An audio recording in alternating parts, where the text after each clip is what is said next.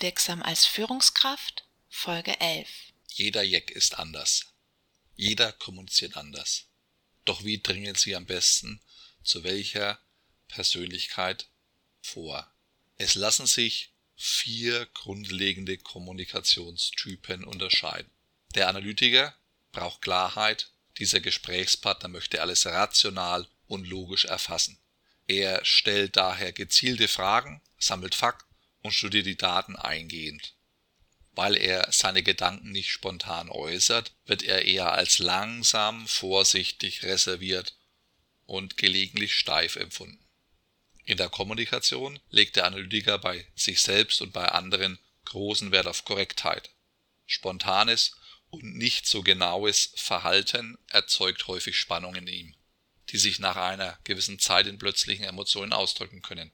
Im Umgang mit dem Analytiker gilt, machen Sie klar, dass es Ihnen wichtig ist, ihn zu verstehen.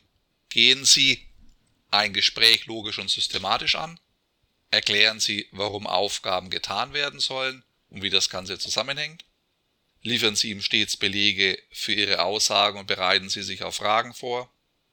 Dem Verbindlichen gehen Beziehungen über alles. Dieser Typ erscheint im Gespräch lässig, ungezwungen und informell. Er legt großen Wert auf persönliche Beziehungen und schätzt dementsprechend Vertrauen, Verständnis und Freundlichkeit. Er ist sehr sensibel für die zwischenmenschliche Atmosphäre.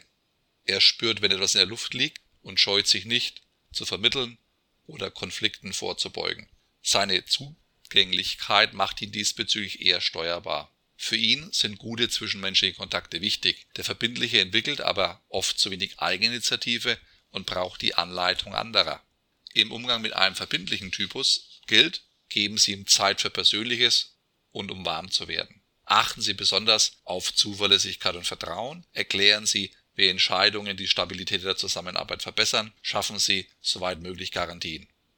Für den Macher hingegen zählen nur Ergebnisse. Er wird oft als aktiv, eindringlich und offen empfunden. Macher sind direkt und konzentrieren ihre Bemühungen auf Ziele und Ergebnisse die gerade erreicht werden müssen. Nach dem Motto, es gibt viel zu tun, packen wir es an. Entsprechend ungeduldig wirken sie, wenn sich Dinge nicht rasch entwickeln. Das Bedürfnis nach Strukturiertheit lässt den Macher eher formell und humorlos erscheinen. Er erwartet viel von sich und anderen und führt gerne selbst.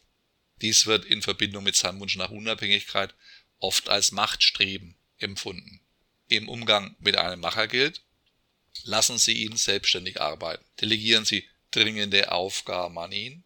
Geben Sie ihm klare Ergebnisziele, die eher kurzfristig ausgerichtet sind. Kommen Sie schnell zur Sache und unterbreiten Sie ihm Alternativen, sodass er sich entscheiden kann.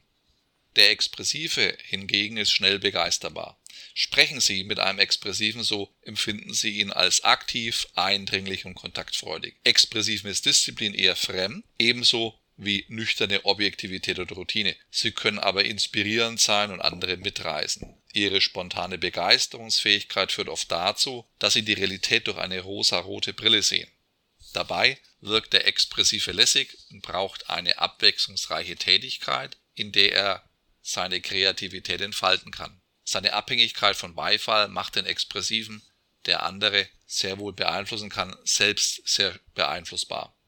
Im Umgang mit einem Expressiven gilt, helfen Sie ihm Strukturen zu entwickeln, damit er Aufgaben zum Abschluss führt, zollen Sie ihm für seine Ideen und Vorgehensweisen Anerkennung, kreative Aufgaben sind die richtigen für ihn, lassen Sie ihn im Mittelpunkt stehen, dann erreichen Sie viel. Jeder ist anders und das ist auch gut so.